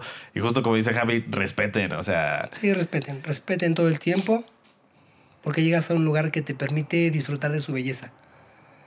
El estar ahí en, en viendo a las aves libres, viendo el río, todo lo que tiene el río, estar en esa tranquilidad y llenándote de un oxígeno tan rico, es agradecerle. Y, sal- y salimos del bosque y agradecemos siempre, ¿no? sí, claro. Que nos haya recibido y que no nos pasara nada. Yo, yo justamente, para enseñarle un poquito a mis sobrinos sobre esto, eh, la forma en que se los enseño es decirles, tú tienes tu casa, tú vives en tu casa, en tu casa puedes hacer lo que tú quieras, puedes tirar lo que tú quieras, pero esta es la casa de los animales que viven aquí. Y no solo de los animales, de los árboles también, y también de los insectos y de todos ellos. Sí, Entonces, claro. imagínate que tú estás llegando a la casa de un amigo que te recibió y estás dejándole aquí tu basura. ¿Eso lo harías? No, pues no, pues entonces no lo hagas. Y justamente es el mismo concepto, o sea, no lleven, no, incluso personalmente, o sea, Ajá. en, en tu persona no lleves cosas que no quieras dejar ahí, o sea, que no te gustaría que dejaran en tu casa. Sí, la, la- la idea es llévate una mochila. Llévate una mochila y, y si te vas a traer una piedra, si te vas a traer una rama, si te vas a traer una corteza, pide el permiso. Pide el permiso para que te lo puedas llevar en paz. Si vas a cortar alguna planta, pide permiso. Si levantas una piedra o levantas un tronco, trata de volver a regresarlo a como estaba. Exactamente como estaba. Sí, las cosas que se estén en paz, ¿no? No te traigas karmas que no. eh, te digo, a los que cortan los árboles o maltratan la naturaleza, el karma es el karma y te va a alcanzar. Es una causa y una consecuencia. Dañas, pues te van a dañar. Claro. Y, y, y, y te digo, esta experiencia yo hoy que ya lo investigo más, que lo, que lo entiendo, eran chaneques. Los chaneques para la cultura de mexicanidad eran este, muy importantes porque son como guardianes. Claro. Pero así como les dije, pueden ser muy bondadosos o muy malos, ¿eh? Ha, ha- ha, este, ha habido casos de que el, el chaneque te, te- te espanta, que logra que tu alma se salga del cuerpo. Y debe de haber un, un- un- un ritual o, y una cura a alguien que sepa poderte regresar. Porque has sabido cuando dicen, es que está espantado, hay que Sí, curarlo. hay que curarlo de espanto. La gente se muere, se muere de espanto. La gente se empieza a secar. Y vas con doctores y no, le no encuentran por qué. Hasta que vas con alguien que te cura de espanto. Está también un poquito complejo curar de espanto. A mí me ha tocado, pero... Este, ¿Te ha tocado tener que curar a alguien? de- sí. No lo hago. Ya, ya, ¿Qué crees que ya, ya no hago de, de limpiar tanto, de curar tanto? Porque te- se te queda Claro. se te pega y, y el poderte procesar y limpiar a ti también te cuesta trabajo. Y yo pues como que veo que eso te quita días de vida mejor. A menos de que sea muy necesario, que de verdad alguien te lo pida con mucho favor y, y, y- y igual de ir a limpiar alguna casa o de ir a armonizar, también trato de ya hacerme muy mesurado, porque también me pasó una experiencia muy, muy, muy peligrosa, lo que te puedo decir, casi muero. Y yo, yo, yo sentí que ya me, me desprendí en ese momento por andar limpiando gente de más. ¿Quieres contar un poquito sobre eso? Este, me gusta, mira, me, es- esa historia también está muy densa. Esa sí fue una historia de mucho miedo que me dio. Ujú. Y si, si, me, si hay la oportunidad de, de, de en otra oportunidad volver a cortar una historia, esa sí está... Que, que fue lo que más miedo me dio, que yo dije, "Ah, yo, ya no. Ya. Pues si tienes voy. tiempo, todavía podemos cerrar con esa. Ah, ok, sí, sí, sí, sí. Va, Si se puede. Eh, mira, eh, cuando yo empezaba a correr la medicina de Temazcal, eh, yo siempre hacía de hacer un ramo, un ramo con, con pirul, con capulín, con jara, y yo limpiaba a las personas, a, a- a- a- los que llegaban al Temazcal. Ya eran de 10 a 20 personas los que llegaban. Y limpiaba unas 3, 4, pero esa vez limpié a todas, a todas, a todas a todas las ramié y trataba de, de empujar toda la piedra para, para ir limpiando el mismo ramo y limpiándome yo. Terminé y, y en ese tiempo yo me había separado y yo tenía un departamento que nadie sabía de ese departamento. El único que sabía era mi hermano, pero yo lo dejé a él en su casa y yo me fui. Me empecé a sentir con un cansancio y con un agotamiento después de haber limpiado a tantas personas que con trabajo subí las escaleras porque hacía un tercer piso. Lo- las llaves se me cayeron, con trabajos las levanté y abrí. Y ya cierras, porque lleva, tiene dos pasadores. Eh, abres la de arriba y abres la de abajo. Y, y ya me metí, yo ya no pude meter la llave arriba, entonces solo tuve la fuerza para recargarme en la puerta y cerrar. Y la puerta pues ya no se abre, con la chapa de abajo ya no se abría. Sí. Llegué hasta mi recámara y me, acuerdo me acuerdo a que ya nada más fue la fuerza para llegar así de avioncito y tenderme en la cama. Pero cuando caí en la cama, mi celular voló y se cayó al piso. Y sí, dije, ching, ya se me cayó el celular, ya no lo voy a alcanzar. Y empecé a caer en un sueño profundo, así muy profundo. La respiración se me empezaba a agitar. Y sí me empecé a espantar, porque empiezas a pensar. Dije, la madre, me voy a morir. Y nadie, nadie sabe que estoy aquí. Nadie. Porque nadie sabía de ese departamento. Nadie, ni, ni mis hijos, ni mis hermanos, nadie. Literal. Ni los vecinos, porque llegué no había nadie. Nadie me vio entrar. Y pues ya te empiezas a imaginar, ¿no? No, pues me van a encontrar aquí hasta que ya huela mal. Una semana y que me encuentren. Y pues ya te vas preparando. Sí, pasa esa parte de la ataraxia a la que te, le- te comentaba, Sí. que te empiezas a preparar y se te empieza a ir el miedo. Ya empiezas a entender, entonces pues te vas a morir ya. Te, te desprendes, te quedan algunas preocupaciones eh, por si debes algo, por si dejaste algún pendiente. Es lo único que te vas acordando al final. Yo vi ya esa parte del desprenderme totalmente. Entonces, pero al mismo tiempo hay una pequeña lucha en tu interior que te dice, no, no te mueras. O sea, Por aferrarse. Espérate. Sí, claro. Perdón. Entonces, en la mexicanidad hay algo que se llama el tonal y el nahual. Para otras culturas es el yin y el yang. Para la hispanidad es el angelito o el diablito, ¿no? Tu, tu, tu tonali eres tú, lo, lo real, lo que ves, lo que puedes hacer. El nahuali es el que te hace ir más allá. Como si estuvieras en un edificio de cinco pisos. Tu, tu nahual te va a decir, pues aviéntate, pero tu tonali te dice, no, espérate, si te matas. Entonces a sus fuerzas es ese, Sí, claro. ese equilibrio. Ahí fue cuando empezó la lucha. Porque mi tonali ya el nahualí lo estaba rebasando. Porque dije, me voy, ya me voy. No. Nadie me va a encontrar aquí. ¿Para quién le hablo? El teléfono ni lo alcanzo. No puedo ni parar. Porque de verdad no tenía fuerzas. Yo seguía volteado boca abajo. Y eso ya me estaba agotando. Respiraba cada vez más pausado. Más lejos. Y era, dije, no. O sea, ya no. Ya te preparas. Pero mi Nahuali empezó a regresarme. O sea, no, espérate, tienes pendientes. Ahorita no viniste aquí para morirte. Empecé a meterme como en una pelea muy densa. Oscura con luz así, muy densa. Y lo único, como yo trabajaba en Luz y Fuerza y tenía mucho que ver con cables, era el último trabajo que hacía, era jalar cables, subirlos a los postes. eh, Y yo iba a un almacén donde había muchos cables. Me metí en esa pelea. Esa fue la única manera de cómo hacer tan, un poquito, tantito física la pelea que iba a hacer. Sí, como darle forma, exactamente. Exactamente. Es una, era una pelotota como de más de un metro de puros cables enredados.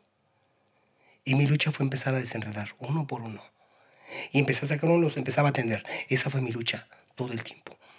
Toda la noche, porque yo llegué como a las 4 de la tarde ahí. A las 4 de la tarde.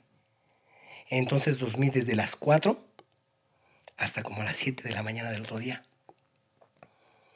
En una inconsciencia, pero en una lucha Sí, sí, sí. de estar desenredando cable por cable. Tenía que, recuerdo bien cómo los tenía que ir sacando uno por uno, hasta como que ya, les- ya le agarré maña cómo irlos desenredando, cómo ir sacando cable por cable, cable por cable.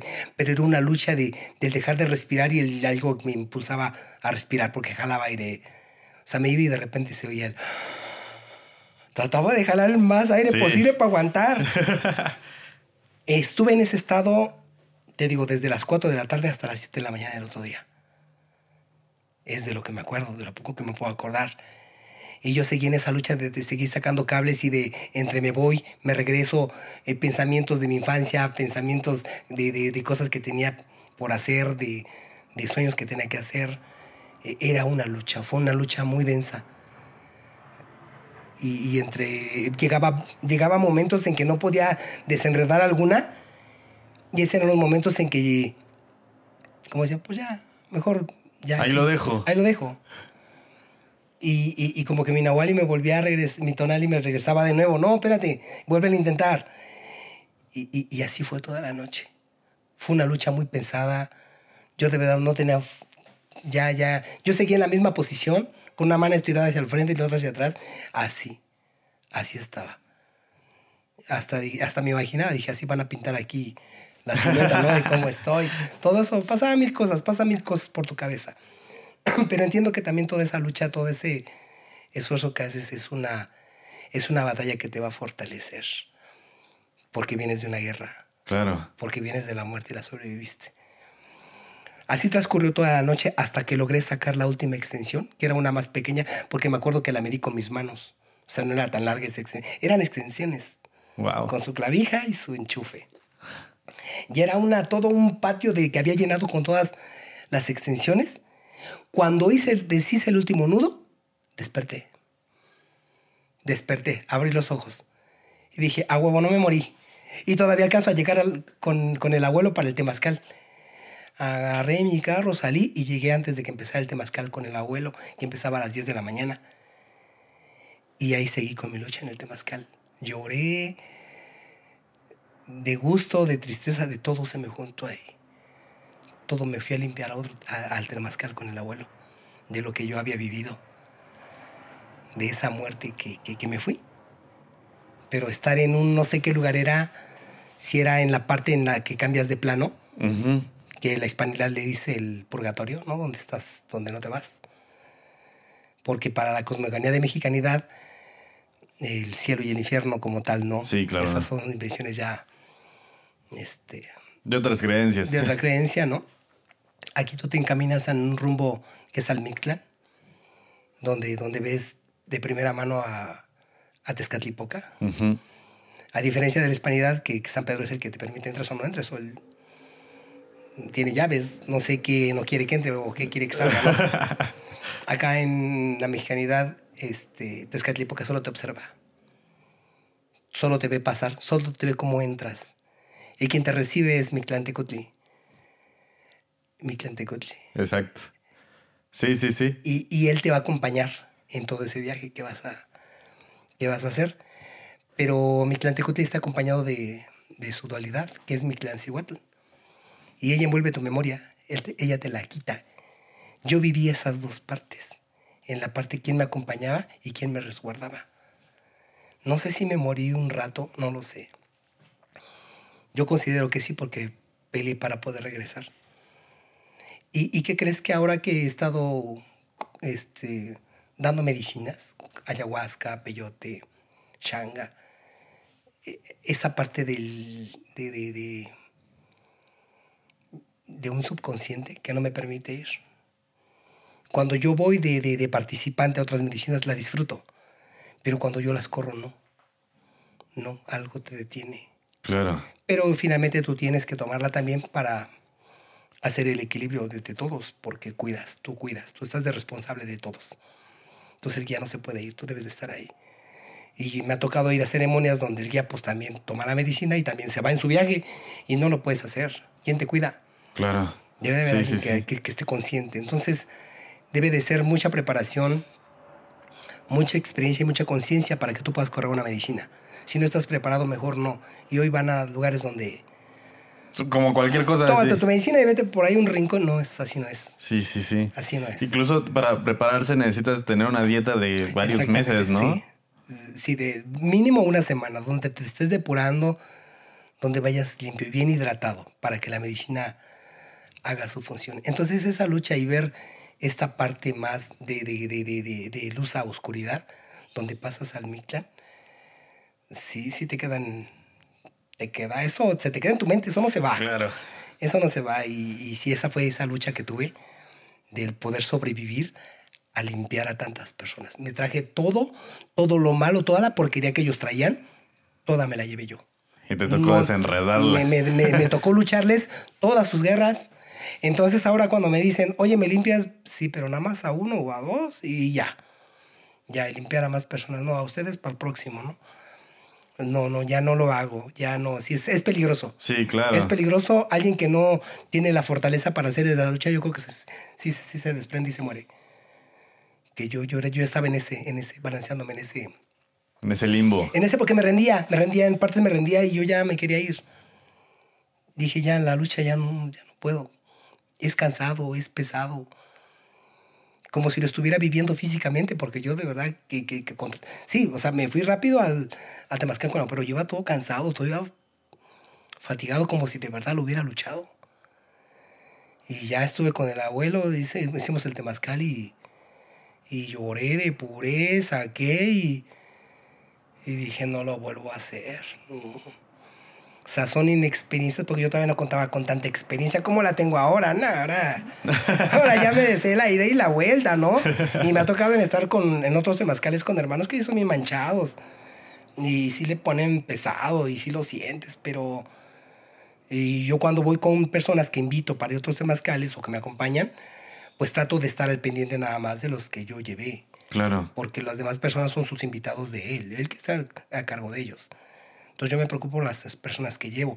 O cuando vamos a otros lugares a, que van por medicina, me piden que les acompañe para yo cuidarlos. Y pues, sí, yo también tomo la medicina, pero estoy más consciente, cuidándolos a ellos, echándoles el cantito, limpiándolos para que, para que hagan su experiencia bonita, ¿no? Porque te digo, van a otros lugares, les dan la medicina y pues, ay, por allá. Ahora sí que Dios te bendiga. Sí, vas solo y así Sí. no es. Así no es, porque la medicina es para que encuentres unas respuestas, para que tengas una bonita visión, que tengas un entendimiento y un aprendizaje. Porque en ese aprendizaje, quien te da la información, eres tú de otra vida o tus Claro. abuelos, no sé quién te traiga la información.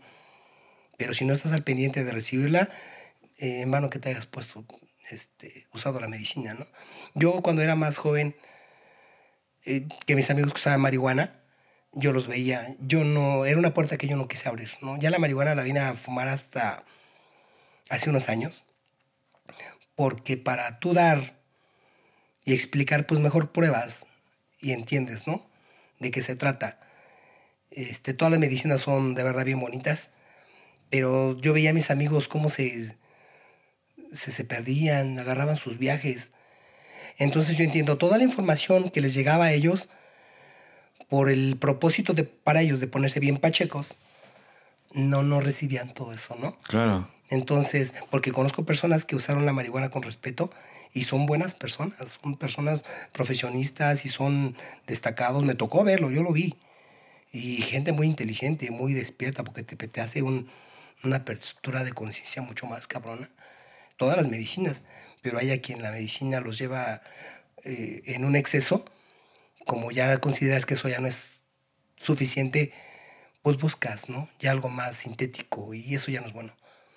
Sí, no, claro. toda, toda la información que puedes recibir a través de las medicinas por la ignorancia o por inconsciencia ya no lo recibes. Entonces la medicina que va, si yo les, eh, les recomiendo, si van a alguna medicina de, de ayahuasca o de peyote, cualquiera que sea, debe ser una cantidad que te permita estar inconsciente, pero en un estado muy consciente de todo lo que estás recibiendo, de toda esa información que te llega y de verdad que tu conciencia se apertura. Sí, porque yo te puedo decir, hoy, hoy yo no pienso como pensaba hace un año, y hace un año como hace dos.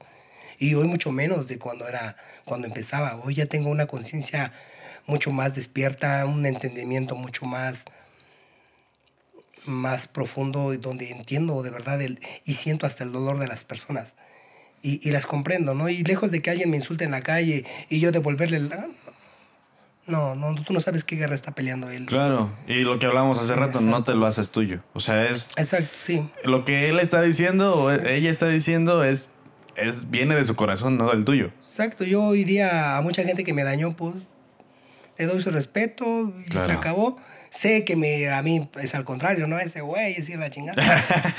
Pero bueno, yo, yo ya esa parte ya la dejo ahí. Hay una gran energía el que te va, te va a pasar a cuenta de lo bueno o malo que hiciste. Y, y, y algo que les digo ahorita, disfruten todo. Disfruten desde comer, desde el dormir, vivan bonito, no se metan en lo que no les importa. Claro. Hagan una vida bonita y la vida es bonita. La vida es bonita, todo. Aunque no tengas un peso para comer, la vida sigue siendo bonita, ¿no? Si Los tienes un peso, somos. pues cómprate un chicle y mastícalo y eres feliz. ¿no? Si tienes un millón de pesos, sabes, no sabes ni qué hacer con eso. Exacto. Exacto. Sí, pues Este sí. Sí, pues, o sea, la vida es fácil y bonita, los complicados somos nosotros. Sí, hacemos feo todo.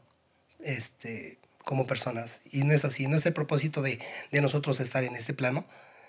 No, no entendemos que to- todos estamos conectados de alguna manera y, y si dañas, pues te dañas tú. Claro. Te dañas tú porque sabes que hiciste el daño, ¿no? Puede haber una persona que es un carterista, un que te robe tu reloj, tu cartera, tu teléfono, pero sabes que no es tuyo. Sabes que no es tuyo y te llevas energías, ¿no? Te llevas maldiciones, te llevas mentadas de madre, te llevas todo. Y eso te va a repercutir tarde o temprano. Tarde o Te- te- temprano te, todo vuelve. regresa. A toda acción corresponde una reacción igual O más. o más, así funciona, ¿no? sí. En la vida nos pasa ley. igual, entonces, pues, sean felices. Sean felices, abracen gente. Ya hoy día la gente ya no se visita. Ya no se visitan como antes. Ya este, sí, te veo la próxima semana, no vas. Y oye, no nos hemos visto y, te vale, ¿no? No haces saber, voy a hacer una agenda para poder visitar personas. Tuve, fíjate que tuve unas experiencias que me arrepiento y, y, y me queda de no volverlo a hacer. Y una me pasó reciente y de verdad que me pesa, me pesa. Cuando éramos bailarines, había una niñita que estaba muy enferma, tenía leucemia, y nosotros de alguna manera mo- éramos como, ella era nuestra fan. Y una vez la visitamos, todo el grupo de bailarines, y le bailamos y la niña estuvo contenta. Y, y nos dijo su papá, cuando quieran visítenla, estuvo muy contenta. Y en eso que te, te, te llenas de pendientes y quieres ir, cuando quisimos ir la niña se había muerto. Y me pesa. Sí, sí, sí. Pasó con otro, otro hermano que nos visitaba y él ya estaba muy mal. Dije, lo voy a ir a ver, lo voy a ir a ver, lo voy a ir a ver. Cuando me enteré había muerto. Dos. Tengo un amigo que también era bailarín que se llamaba Alejandro Sánchez Alcántara, de mis mejores amigos. Él me mandó un mensaje. Amigo, ¿cómo estás? Y, y pasé el mensaje y se me olvidó. No lo hagan. Cuando alguien les llame de la nada, devuelvan la llamada, devuelvan el mensaje, vayan y visítenlo. Lo dejé, a la semana él se murió por COVID. Él se estaba despidiendo porque le habló a varios, a los varios bailarines. Y me pesa, me pesa. Entonces, di mi palabra de no hacerlo. Cuando alguien me llame, voy a tratar de devolver la llamada, de volver a estar al pendiente, porque tú no sabes. Claro. Sí, sí, sí. Yo, yo aquí he, he contado eh, que me pasó algo similar con mi abuelita. Eh, y, y también con mi mejor amigo, con el... eh, desde que tengo memoria, solo tuve un amigo en el que yo confiaba muchísimo y que, con el que siempre salía y que siempre jugábamos. Y si mi infancia fue buena en algún momento fue gracias a él y a su familia. Y una semana antes de que muriera, estuvo muy en contacto conmigo, estuvimos tratando de coordinarnos, de repente nos salían cosas, de repente nos daba flojera, de repente no, este y él acostumbraba a ir a tomar y pedirme que lo acompañara. En unas de estas veces este lo hizo y yo por por egoísta y por tener un pensamiento superior, por creerme de pensamiento superior, decía, nah, no voy a ir a tomar contigo a este lugar que no sé qué. Pues pasaron muchas cosas en, ese, en esa vez que me llamó y pues ya, nunca lo pude volver a ver, nunca pude despedir de él, nunca nada, porque pues esa fue la última llamada que, que tuvo, de hecho. Y fíjate, me pasó algo ya, ya muy distinto a eso después de esto. Otro amigo bailarín, lo dejamos de ver, ya andaba él metiéndose en otras cosas. Y yo ya había tenido una experiencia con cannabis. Te hablo que son dos, tres fumadas. Y estás tranquilito. Esa vez no sé por qué, por azares del destino, me desvié por unas calles y llegas a un módulo. Un módulo es un salón social de aquí por Metepec. Y me lo encontré. Ahí estaba rinconadito bien, lo alcancé a ver. Y se llama Manuel. Le digo, Manuel, ¿qué haces aquí? Dice, es que me iba a echar, este, pues me iba a dar mi toque. Como que le dio pena, porque ahí cuando ellos, cuando estaban más chicos, me ofrecían y yo les decía no. Y ya nunca más me ofrecieron. Respetaron, ¿no? Claro. Me senté con él. Digo, a ver, dame. Dice, pero si tú no fumas, pues no, pero quiero formarme contigo. Dice, uy, qué chido, no manches. Unas dos fumaditas le di. Me quedé con él platicando un rato. Y le digo, Manuel, te aprecio, cuídate mucho, cuídate. Y, y con muchos sentimientos se, se, despidió de mí. Dice, ya tiene un rato que no va nadie de, de, los que nos juntábamos. Gracias por quedarte conmigo. Dice, lo disfruté mucho. Y a la semana se murió. Sí. Me quedo con esa parte de, de, de que me despedí. Entonces, por eso les, les, les digo, pues, si alguien les llama de la nada o te... No sabes cuándo te estás despidiendo. Exacto. Sí, sí, sí. se fue. Siempre yo la, la forma de, de, de, de, agrupar todo esto que, que, que viví, que yo, la, el pensamiento que formé es, nunca es temprano para decirle a alguien cuánto te importa y demostrárselo, sí. pero siempre puede ser tarde. Sí. Entonces, háganlo. Háganlo. Sí, háganlo, visiten, abracen, compartan. Si alguien les invita y les pide un minuto, dénselo. Dénselo. Y, y yo sé que el tiempo es lo más valioso que puedes darle a alguna persona porque el tiempo ya no lo recuperas. Pero si ese tiempo que diste alguien lo valoró y lo apreció, de verdad, es, es oro. Es claro. oro en manos de alguien más. ¿no? Yo aprecio a alguien cuando me visita y me comparte unos minutos. Esta plática que tenemos de estar aquí, lo aprecio y, y gracias, te agradezco el el que, que, mi voz pueda llegar a más, no, a más personas y espero que pues, les haya agradado el, el relato. Yo estoy está, seguro de que sí, ¿eh? Yo, yo sigo así con sí. volado. Sí, yo, yo, yo hoy día te puedo decir que, que trato, trato de, de escarbarle a ver qué fue. Aprendizaje sí lo tengo, pero no sé cómo fue lo que pasó ahí. No sé cómo nos perdimos en ese pedazo de tiempo. Pues qué bueno que sucedió. Sí. Qué sí, chido sí, que sucedió. Y pues bueno, Javi, muchísimas gracias, oye. ¿Algo que quieras decir antes, que, antes de que nos vayamos? Una... Ah, pues claro que sí. Miren, nosotros somos Huitzilopochtli Mexi, Temascali. Nosotros estamos en el pueblo de San Andrés Ocotlán. Uh -huh. Está casi sobre la carretera Toluca-Tenango, pegadito a Mexicalcingo. Eh, es un ombliguito que abrimos con mucho amor, respeto. Es un lugar de medicina, ya está dispuesto para pura medicina. Es un lugar donde se adquirió y lo primero que estuvo ahí fue el temazcal. Ya hicimos una parte de un salón enfrente, pero el lugar es para eso nos improvisó de, como, bueno, respeto de muchos de mis hermanos que pues, tienen un pequeño patio, ahí le cortan algo para improvisar ahí su temazcal. No, al temazcal se le da el respeto, se le, se le ofrece y se le ofrenda un lugar porque tienes que sembrar. Es un lugar de, es, que está dispuesto para medicina donde puede llegar cualquier persona, si alguien eh, nos visita de fuera, puede llegar a acampar ahí con nosotros. Ahí estamos todos los viernes a las 7 de la noche, todos los domingos, siempre estamos. Apenas fue nuestro décimo aniversario y lo que nos ha caracterizado es que ha sido una constante constante, y incluyendo ahora que cae en 15 de septiembre, pues lo más que hicimos fue recorrerlo un día antes para poder, este, para no perder la continuidad y, y, y que nos acompañen el día que ustedes quieran. Ahí les pedimos una ofrendita simbólica porque pues el lugar no se mantiene solo, ¿no? Claro. Y, y, y tratamos de, de, que todo el dinero que, que se recaude de ahí, pues es para comprar más leña, para comprar más medicina, porque las medicinas, pues no se las cobramos. Hay quien nos pide un poquito de rapé este, eh, o, o, copal y, y, a veces sí a nosotros nos lo dejan cada vez más caro. Yo empecé comprando el copalito en 300 pesos, ahorita está en 1500 el kilo. ¡Wow! Y, y, y, pues nosotros pues seguimos pidiéndoles una, una ofrenda ahí este, simbólica, pero también a, a, a, con nosotros eh, funciona el tequio. El tequio es el intercambio. Uh -huh. Si no tienes para tu ofrenda, pues acompáñanos más tempranito. Siempre hay algo que hacer. Claro. Hay barrer, acomodar piedras, calentar, echarle leña, cortar fruta. Siempre hay algo que hacer. Quien quiera acompañarnos, pues también el tequio ahí está. Si alguien no se quiere regresar, quiere quedarse para viajar al otro día, pues con mucho gusto. Y pues a ti también te hago la, la invitación. Muchas Chucho, gracias, de que quieras Javi. vivir la experiencia ahí con nosotros, echar un buen temazcal, sanarnos, está... No necesitan reservar, está bastante espacioso. Tenemos dos temazcales, uno que es pequeño que ese me lo prendo para mí a la hora que quiera y ahí les hago la invitación si alguien me quiere acompañar, pues ahí le echamos.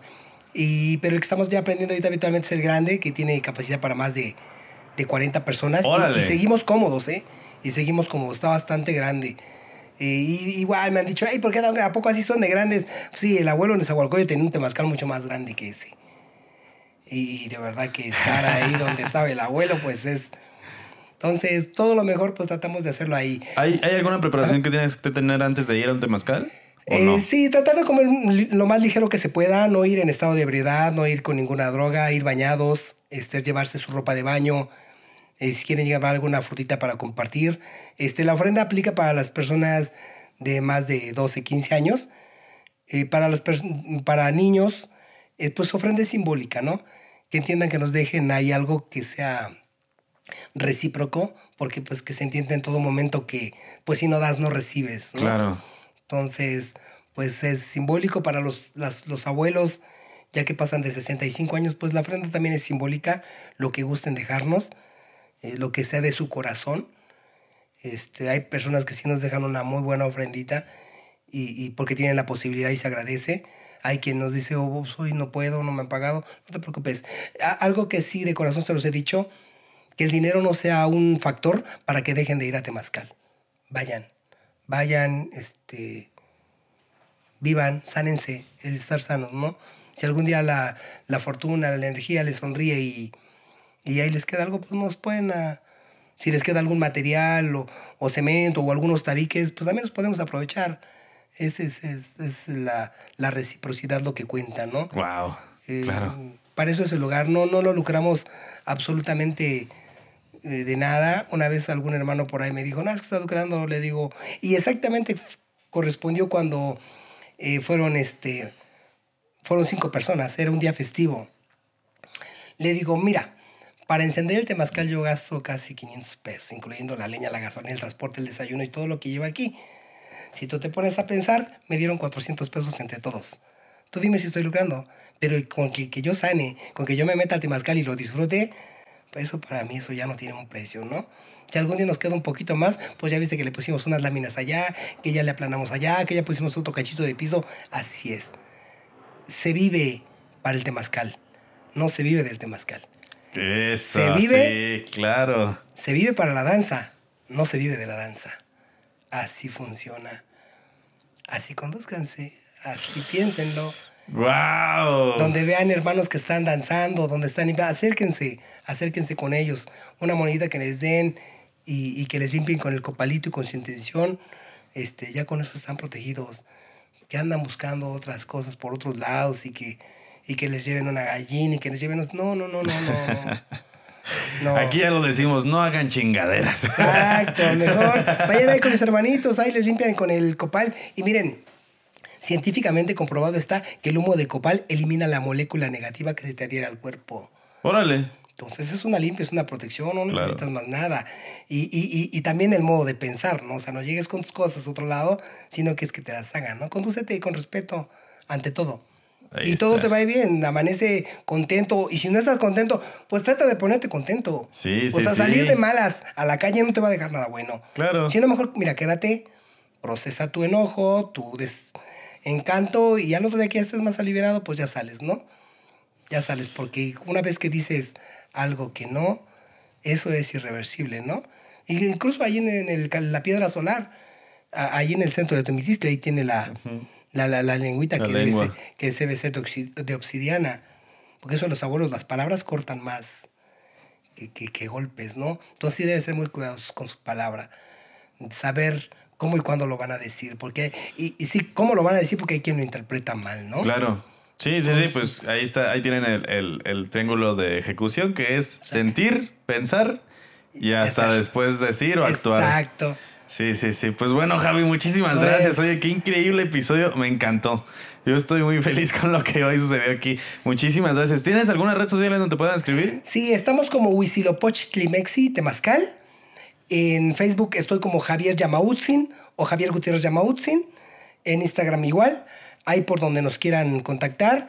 El teléfono, si quieren anotarlo, es 7223-944411. Ahí les contesto de todo, a, cualquier hora. El teléfono nunca lo cierro. Ahí me pueden dejar mensaje en WhatsApp.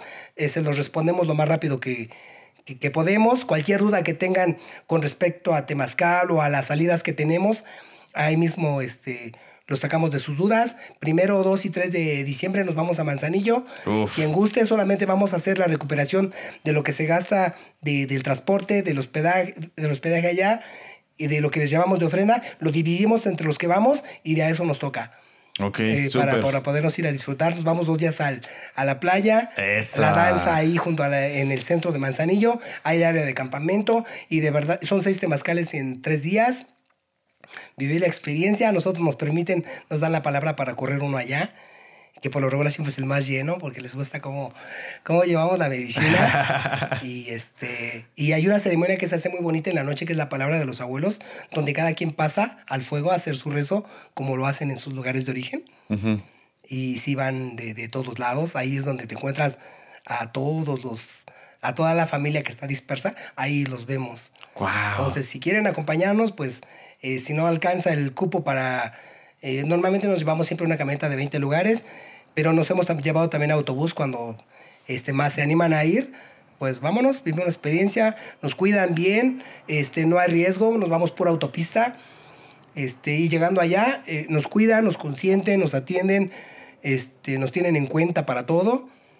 Y la verdad es una experiencia de mexicanidad bien bonita. Que de ahí conoces de todos lugares.